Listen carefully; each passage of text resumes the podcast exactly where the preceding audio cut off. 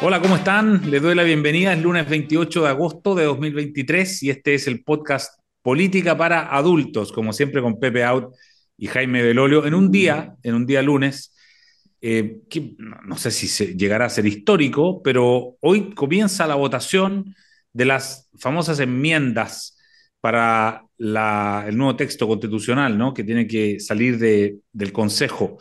Eh, pero estoy mirando la encuesta CADEM eh, de anoche y dice que eh, en el apronte para el plebiscito solo el 24% hoy día estaría votando a favor, el 56% estaría votando en contra, el 20% no sabe o no responde. Así como se ven las cosas, el partido comienza con eh, la barra completamente en contra. Pepe ¿esto será, será posible dar vuelta a este partido? ¿Tú crees que ya el, el proceso constitucional no, no, no tiene remedio? No, no, porque la, la opinión es blanda, en el sentido de que es sobre la base de un nivel de interés y un nivel de conocimiento todavía muy bajo. Porque la paradoja de CADEM es que cuando ellos mismos preguntan sobre los distintos temas, los niveles de acuerdo son altísimos. ¿ah? Cuando preguntaron sobre la, la propuesta de los expertos, tema por tema, los niveles de acuerdo son altísimos. Eh, sin embargo, claro, existe una idea general eh, y un prejuicio, si tú quieres, ¿ah? de que lo que está resolviéndose allí afecta poco mi vida y no me interesa, es un asunto más bien de los políticos. Ahora, eh, yo creo que, y esto debiera alertar a, a todos, es que hay, por supuesto, un mm, electorado rechazista bajo cualquier circunstancia, que rechaza todo lo que viene del sistema político. Y si a ese electorado rechazista de base tú le agregas la izquierda, puede ganar. Si le agregas la derecha, incluso parte de la derecha, también puede ganar. Por eso que eh, me llamó mucho la atención la jugada de José Antonio Cast eh, de decir, si no me aprueban las enmiendas, vamos a estar en contra, lo que significa decir, apruébenme las enmiendas y voy a estar a favor. ¿Ah? Lo que le pone el peso de la prueba a, a Chile Vamos, pero al mismo tiempo se embarca en una aventura electoral que perfectamente podría serle negativa un año y pico antes de la definición presidencial. Lo que es un riesgo, un riesgo mayor. Yo no pensé que lo correría. Yo creo que está incentivado por el hecho de que las cifras dan un movimiento en favor del rechazo alto y sobre todo los, los suyos, los suyos, o parte importante, si tú quieres, de su barra brava, de su electorado más duro, lo empuja a estar en contra. Y seguramente él ha rebotado en sus giras por Chile frente a su a su activo militante, digámoslo así. ¿ah? Entonces, no sé si esto será, como suele hacerse en política, un, eh, sonar de la chuchuca para la tribu antes de el acuerdo, o que definitivamente eh, decidió tomar ese camino. Y yo creo que ese camino es altamente riesgoso, no solo para él, eh, porque porque un resultado contrario ¿ah? de una iniciativa puede dar vuelta perfectamente el estado de opinión para lo que viene. Y nunca más. Es muy improbable que haya condiciones más favorables que las de hoy para un, eh, un consenso y una constitución que le sea, no diré favorable, pero, pero acogible ¿ah? mm. por los sectores que eh, representan. Entonces, eh, perder esta oportunidad preciosa, que puede no volver a repetirse, porque tú sabes, las oportunidades tienen, son ventanas de oportunidad. ¿ah? Si tú no entras por esa ventana, después la ventana puede cerrarse y te vas a arrepentir. ¿ah? Como se arrepintieron de cosas que no empujaron y que después tuvieron que empujar de otra manera. Entonces, eh, no está cerrado, no está cerrado, ¿cómo va a estar cerrado si no hay propuesta? ¿Ah? Eh, ¿Cómo va a estar cerrado si los contenidos, por lo menos de la propuesta original, tienen apoyo mayoritario? Eh, lo que sí está cerrado, creo, es que los refundacionalistas están en contra. ¿ah? Claro. Y quieren esperar un nuevo momento revolucionario para una constitución refundacional. Y también, desde el otro lado, por supuesto, hay rechacistas duros que bajo ninguna circunstancia eh, se van a sumar. Eh, sin embargo, eso mismo debería incentivar a, la, a las fuerzas que tienen la pretensión de, de gobernar, de presentarse ante los electores para gobernar, ese mismo hecho debería incentivar a que cerremos el, el capítulo y que se, se termine con la incertidumbre y se regeneren reglas del juego aceptables y aceptadas, porque, porque el, e, e, el hecho no es solo que la mayoría de la gente cuando es consultada, y esta es una paradoja, quiere una nueva constitución. No es solo eso. El punto es que la constitución actual no está siendo respetada hace ya rato. Y por lo tanto tienes o regeneras reglas del juego o sigues en la curva de irrespeto hasta una eventual nueva circunstancia que de cualquier manera no va a ser tan favorable como esta. Jaime, ¿cómo ves tú el proceso constituyente? Bueno, bastante similar a como lo decía Pepe, ¿no? Por, un lado, em, hay un hastío del tema por parte de la ciudadanía. Ven que este es como un distractor frente a sus problemas cotidianos y que la política lleva mucho rato en esto. Es decir, las peleas políticas como la que ocurrió la semana pasada también con la declaración del 73, lo que hace el Partido Comunista, lo ven como una distracción de sus urgencias en materia de seguridad, además justo eso coincidió con, con los desastres naturales, digamos, que teníamos en, el sur de nuestro país, con eh, miles, de, miles de personas literalmente arriba de botes en donde habían calles que están perdiendo sus cosechas, que están perdiendo sus campos, sus casas, etc. Entonces, ver esa otra disputa política creo que es una buena imagen, que es que en el fondo no le interesa mucho a las personas esta discusión y cuando se interesan es algo que no les toca. Y por tanto es como dicen, allá están y la verdad es que no me sirve para mi vida cotidiana. Ahora, eh, eh, está el riesgo entonces de un, equilibrio en una Si habláramos de teoría de juegos, eh, hay distintos equilibrios en esa teoría de juegos. Lo más típico es el dilema del prisionero, ¿ah? que, separan a dos personas, eh, y como los dos piensan que el otro lo va a traicionar, al final terminan traicionándose los dos y por tanto los dos en vez de irse libres, si es que hubieran confiado en ellos, terminan los dos en la cárcel por harto tiempo. Eh, que, es un, entonces un juego no cooperativo. Yo creo que estamos metidos en juegos no cooperativos y con respecto a la constitución pasa exactamente eso.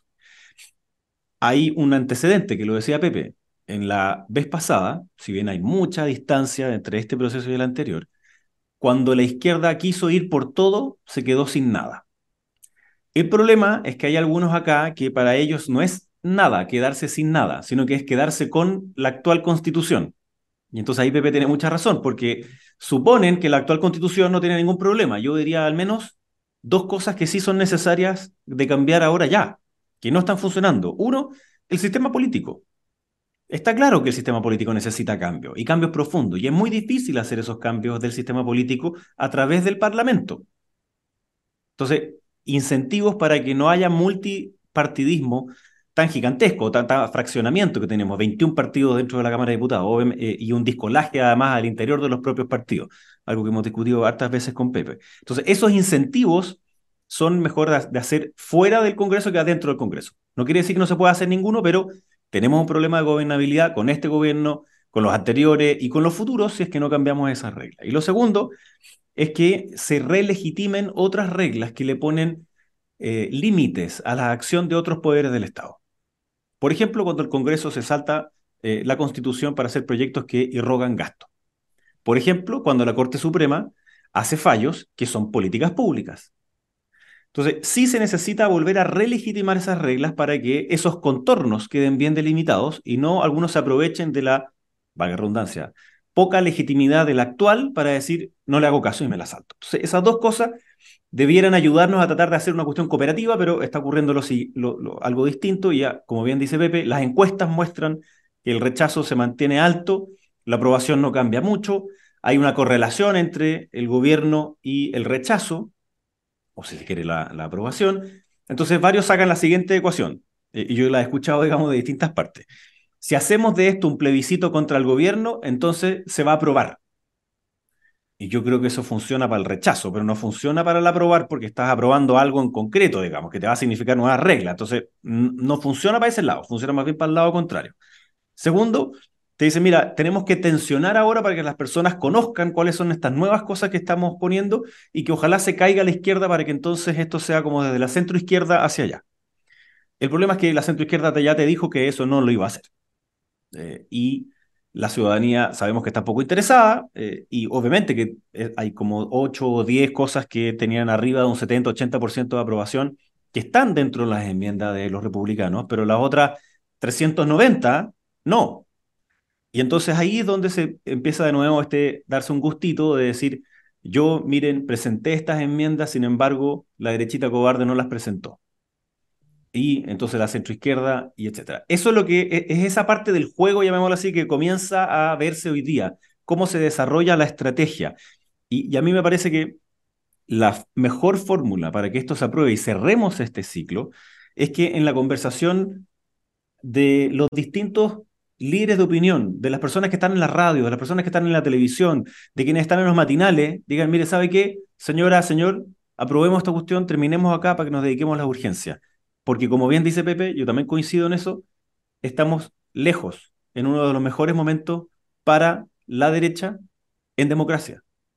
Y por tanto, ir por todo y quedar sin nada es una fuente de no solo problemas de legitimidad, sino que es una fuente de incertidumbre que yo creo que necesitamos cerrarla.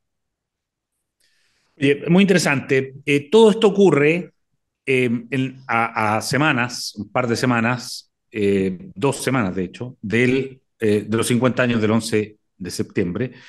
Y, quiero tocarles dos puntos, dos cosas bien curiosas. Una, eh, podría ser que estos 50 años nos pillen con un paro del colegio de profesores, ¿ah? un, colegio de profesores que sabemos es, está bien a la izquierda, con, con una vicepresidenta comunista, eh, con un ministro comunista, con la ministra del Trabajo comunista y un paro por eh, cuestiones laborales, por deudas del pasado. Es bien curioso, ¿no? Que, pase una cosa como esa. El paro entendemos que el mañana va, va a haber una contrapropuesta del gobierno mañana, pero es bien curioso, como digo, que el Partido Comunista no haya sido capaz de, eh, de contener un poco esa, esa movilización, ¿no? Por una parte. Eh, no, no, no sé qué piensan de eso. Eh, Pepe, eh, ¿quiere decir que el, el, Partido Comunista de alguna manera ya no, no, no logra controlar a los movimientos sociales? o, qué es lo que pasa ahí? Bueno, o sea, los partidos perdieron hace mucho el control de las organizaciones sociales. yo diría más bien que la tendencia es que las organizaciones sociales controlan los partidos. Es decir, el, esto funciona cuando el Partido Comunista hace lo que la organización social ha definido hacer, ¿ah? o las agrupaciones de derechos humanos, o el gremio, en fin. Pero cuando el partido quiere contener, eso no, hace rato que ya no funciona, ni siquiera en el Partido Comunista. La, la idea de que son títeres manejados por el partido y todo eso es, un cuento que ya eh, hizo, su, hizo su historia. ¿ah? Eh, ahora, yo sigo pensando que fue muy inteligente la medida de poner al Partido Comunista a intentarlo, ¿ah? porque está en los dos lados y porque habitualmente además tú lo neutralizas de alguna manera, porque claro, no puede ponerse a la cabeza de la movilización contra el ministro del propio partido, además un tipo de, del núcleo que conduce el partido hoy día, ¿ah? muy cercano a Teller, muy cercano a Camila Vallejo, en fin. Eh, ahora, tampoco nos pasemos película, el, Partido Comunista no controla el gremio de profesores. Hace rato que los presidentes de ese partido son del Partido Humanista.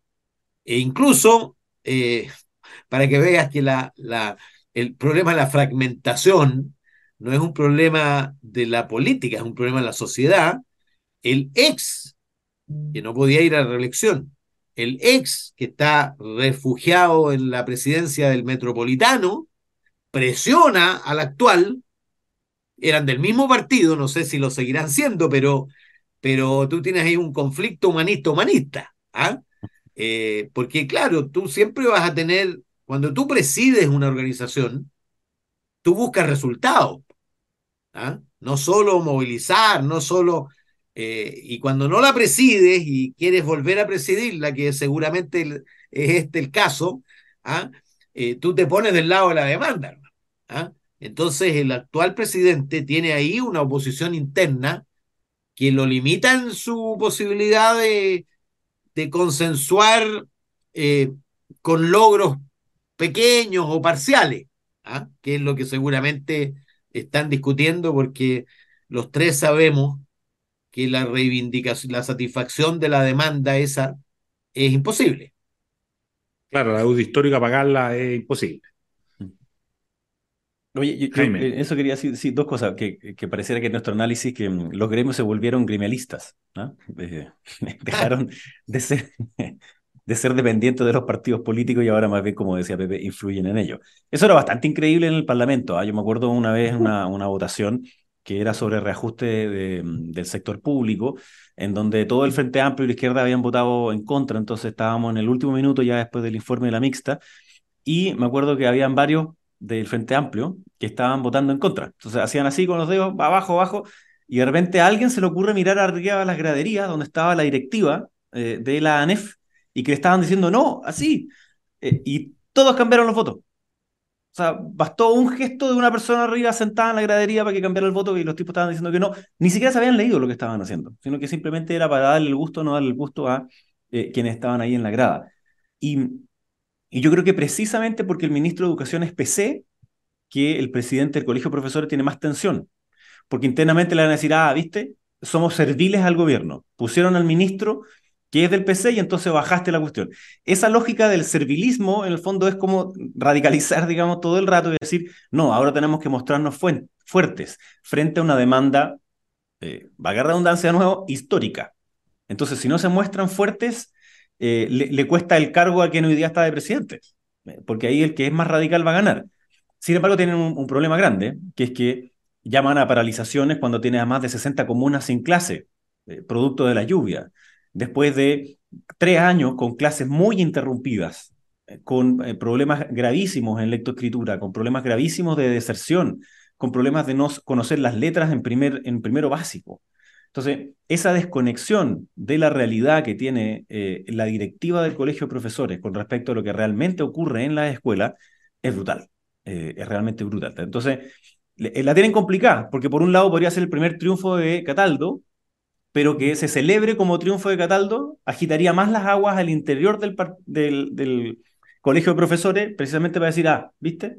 Volvieron a manejarnos y nosotros somos inmanejables. Qué difícil, ¿ah? La decisión, Eduardo, es altamente, la apuesta del colegio es altamente riesgosa, porque cuando tú defines un, eh, un, un paro indefinido ¿ah? mm. y con una plataforma determinada, Luego es muy difícil bajarte y es muy difícil además sostenerlo en un contexto donde tú partes con un paro con un nivel de popularidad, bajo, digámoslo eufemísticamente, reducido, ¿no es cierto? Convengamos. Estrecho. 53, más bien impopular.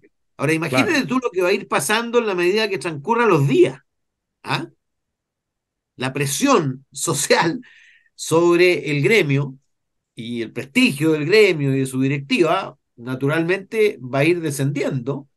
Eh, y por lo tanto, a mí me parece que la, la apuesta de un paro indefinido es una equivocación táctica del colegio para conseguir su objetivo, porque este paro indefinido puede perfectamente terminar de muerte natural. Mira, pongo una ah. apuesta al tiro. Apuesto que van a decir, si total, igual los cabros van a salir de vacaciones para el 18. Así que eh, van a perder menos clases. ¿ah? Entonces, lo que van a tratar de vincular es que esto parte ahora y como igual después no hay clases para la semana del 18, entonces en el fondo perdieron menos días y van a volver entonces de vuelta del 18.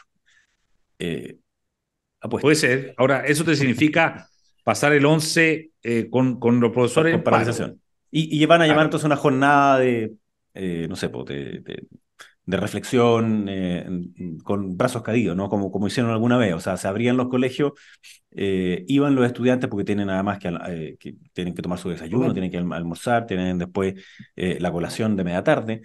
Y entonces, jornada de reflexión. Ah, también probablemente van a hacer una cuestión como esa. ¿sí? Aquí también hay otra cosa del PC que comentábamos, ¿no? El PC tomó la decisión que no quiere que el 11 de septiembre sea algo en donde haya una mayoría de la ciudadanía que esté de acuerdo en consensos básicos como que es la democracia la que tiene que resolver los problemas políticos, como que no se pueden justificar nunca las violaciones a los derechos humanos y que la violencia no puede ser nunca el camino para la expresión política. El PC no quiere que eso pase y está haciendo todo lo posible porque sea cada vez más violento. Bueno, a propósito de eso, y ya como digo, eh, eh, para ir cerrando, eh, está el tema de, que estamos dos semanas, ¿no? De, los 50 años. Y ayer el presidente Piñera eh, dijo, reconoció que eh, estuvo a punto de quebrarse la democracia.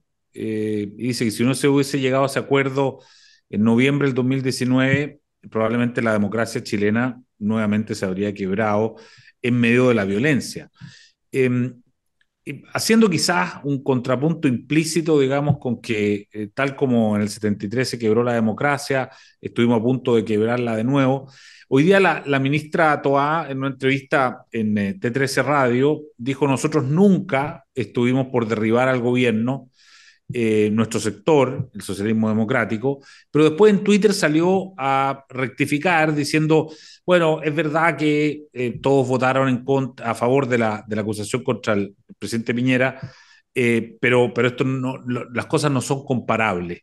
Jaime Belolo, tú que fuiste ministro de ese gobierno, primero, ¿tú crees que, o sea, tú estás de acuerdo con que la democracia estuvo a punto de quebrarse? Em, y, tú crees que, sí, en algunas personas puede existir una analogía entre las dos cosas? Bueno, obviamente que estamos en, contextos internacionales, históricos, que son completamente distintos, ¿no? ¿no? estamos en la mitad de la Guerra Fría, ni está parado el muro de Berlín, ni los socialismos reales, etc. O sea, eso obviamente que hay que, hay que eh, diferenciarlo. Sin embargo, em, es cierto que algunos sintieron que este era el momento para votar con B alta, digamos, un gobierno de derecha. No por nada, ayer, al día siguiente de las manifestaciones y el incendio de, de la, de Enel y algunas estaciones de metro, pide, dice que renuncie. Y después piden su derrocamiento en la calle.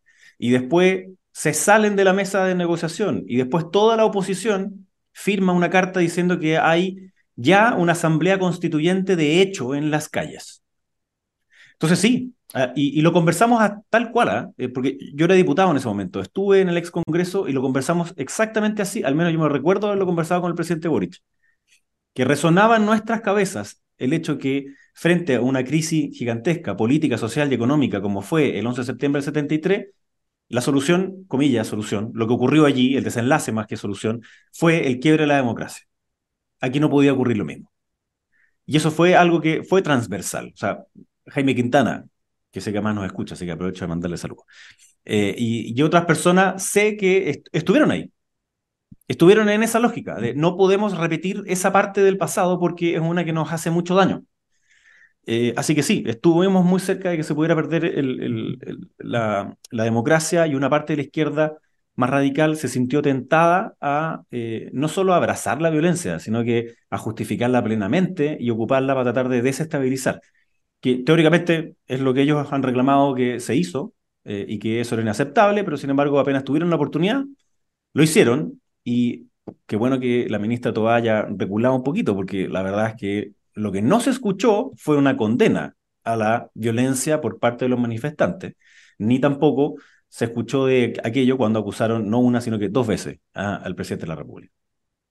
Pero tú también fuiste protagonista, pues si tú votaste en contra de esa acusación hay que leer a, Gonzalo Blumel en su libro La Vuelta Larga, eh, donde dice que eh, estaban en el día 10 de septiembre y de ustedes depende si mañana es o 11 o no.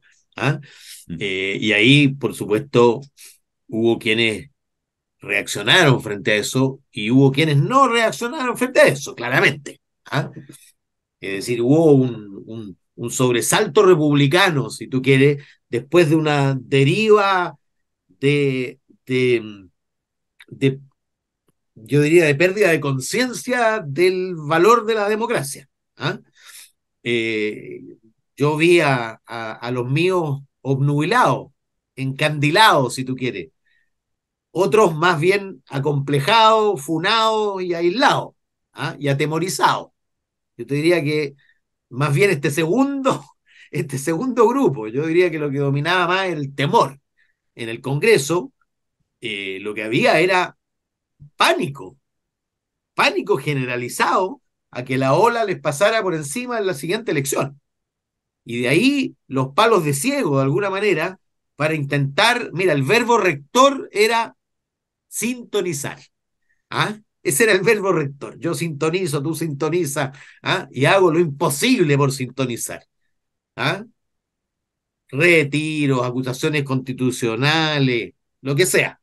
Eh, ahora, yo, yo, yo siento que, que efectivamente la democracia estuvo en peligro. ¿ah? Ahora, como dice Jaime, eh, primero, la experiencia pasada y las consecuencias de las décadas posteriores sobre los militares eh, hicieron que, eh, digamos, los militares tienen oídos sordos frente a esa... No le van a resolver la vida a los políticos a la, al desastre que no pueden resolver los políticos. ¿ah? Porque, como dijo Bachelet y han repetido varios, Piñera, en fin, el, el golpe es el fracaso de la política. El fracaso de toda una generación política que no supo resolver democráticamente la crisis. ¿ah? Eh, y, y, bueno, yo diría que hay, hay aprendizaje. Ahora, claro, el problema es que uno, hay quienes no han querido aprender y que piensan que en realidad esa experiencia, la experiencia de la UP no fracasó, sino que fue derrotada militarmente y ahí está incólume. ¿ah? Y los otros que llegaron ahora y que, yo digo siempre, practican el narcisismo con espejo ajeno, ¿ah? porque, porque el espejo de otro, no es la historia propia, pero la hacen suya y de manera así ingenua, total. Por eso a mí me gustó mucho cuando, cuando Boris por primera vez dice eh, hay que ir más allá del mito de Allende. Y recomienda a los lectores el libro de Mansui. No sabes lo que le costó eh, ante su tribu recomendar el libro de Mansui. ¿ah? Pero ya te, te revela que hay una grieta, que ya no está pensando del mismo modo en que, en que pensaba y se ponía los lentes y qué sé yo, ¿ah? emulaba y se sentía, ya no, ya no, no parece ser el, la leyenda viviente, digamos, que era. ¿ah? Y porque además las, las, condiciones han cambiado mucho. Yo no, yo no creo que eh, hubiéramos estado cerca de un golpe de Estado, primero. ¿Ah? Sinceramente, lo que creo es la consolidación de la nomia. Porque imagínate que se hubiera destituido a, a, Piñera, eh, habría habido una... El, las reglas del juego de esta constitución determinan que el Congreso Pleno elige a alguien. Probablemente habría elegido a Quintana, ¿ah? pero en un gobierno de una fragilidad y de una debilidad, incluso mayor de la fragilidad y debilidad que había adquirido el propio eh, gobierno de Piñera, porque cuando tú abres un forado institucional, las instituciones se desmembran y se... O sea, yo creo que habría, habríamos entrado en una en una fase de peruanización prolongada, más que en, más que en una repetición del, de lo del 73, yo creo que lo que venía, si no había una solución democrática que es la que hubo, era la peruanización prolongada y el despeñadero desde el punto de vista eh, de nuestras fortalezas institucionales, y que tienen también han tenido durante estos años un correlato en la economía y en la vida social. O sea, Pepe, el hecho que el presidente Boric ya, ya pareciera que no, no quiere emular tanto, según entiendo, al, al presidente Allende, significa que ya estos 50 años ya no, ya no fueron, ¿no? Lo que, lo que se pensó que iban a hacer a dos semanas, eh, como que vemos que no ha pasado nada, ¿no? Es que piensa tú que el plebiscito eh, se fijó el 4 de septiembre. No sé si la derecha se dio cuenta en ese minuto, pero se fijó el 4 de septiembre porque era la fecha simbólica en que había sido elegido Allende y eso ayudaría de alguna manera. Y mírate el resultado. ¿ah? Eh, resulta que la, el gobierno de la Unidad Popular tenía mejor valoración para la conmemoración de los 40 años cómplices pasivos, ¿te acuerdas? O para los 30 años, la reapertura de Morandé 80, que para los 50. ¿Ah? O sea, el, contexto de opinión pública hoy día eh, es muy adverso, es muy adverso para resucitar el enfrentamiento entre el gobierno de Allende y la dictadura de Pinochet, que es lo que a mi juicio han querido impulsar algunos. No era el propósito de Boric, ¿ah? del presidente, ni de Pato Fernández, pero, pero ese propósito de poner las cosas en el nunca más, eh, soluciones autoritarias para crisis de la democracia y nunca más violaciones a derechos humanos, se estrelló contra el propósito de las propias organizaciones y el Partido Comunista y parte del Frente Amplio, de que lo que querían era revivir en el fondo UP versus dictadura. Y ese es un retroceso gigantesco, creo yo, y es un retroceso gigantesco para la izquierda. Porque, oye, la, la, la reunificación de parte de aquellos que habían estado con el golpe, la democracia cristiana, y de aquellos que habían sufrido el golpe, partes de la unidad popular, el socialismo, solo fue posible cuando, el socialismo, cuando la renovación socialista hizo la relectura de la experiencia y dijo nosotros también somos responsables, porque si no, no podías tú regenerar una unidad con aquellos que habían sido puramente victimarios y tú puramente víctima. Solo en el momento que, que se asume, mira, no solo fue una derrota, sino que fue un fracaso. ¿Ah? Eh, solo en ese momento se desenvuelve la dinámica que finalmente termina con la concertación. Y yo tenía alguna esperanza, la he perdido, de que ese mismo proceso que afectó a parte de la política, hoy día nos incluyera a todos. Es decir, también a la derecha, en la, en la idea de un nunca más que incluyera los derechos humanos, las soluciones autoritarias a las crisis democráticas y la condena a la violencia y la polarización política y el desprecio de la democracia, porque, porque obviamente hay un vínculo entre violencia política, subvaloración de la democracia, comillas, burguesa, y el fracaso de la experiencia de la Unidad Popular. Oye, muy interesante, eh, de verdad, y porque estamos ya acercándonos a la efeméride, así que eh, probablemente este tema nos va a seguir saliendo. Estamos en la hora, Jaime Belolio, vamos a hacer Un, live, ¿no? Vamos a hacer un live, pero lo vamos a hacer el martes 12, al día, siguiente, Del, eh, del 11 vamos a tener nuestro live y ahí vamos a poder analizar a fondo, por supuesto, todo lo que fue, ¿ya? La efeméride. Así que Jaime, Pepe, muchas gracias. Hasta el próximo lunes. Yo quería solamente mandarle, porque se me ha acercado harta gente que nos ve acá, así que quería mandarle un saludo a una persona que trabaja de cajera en el Jumbo, a Silvia, que es fiel auditora nuestra, así que le mando muchos cariños.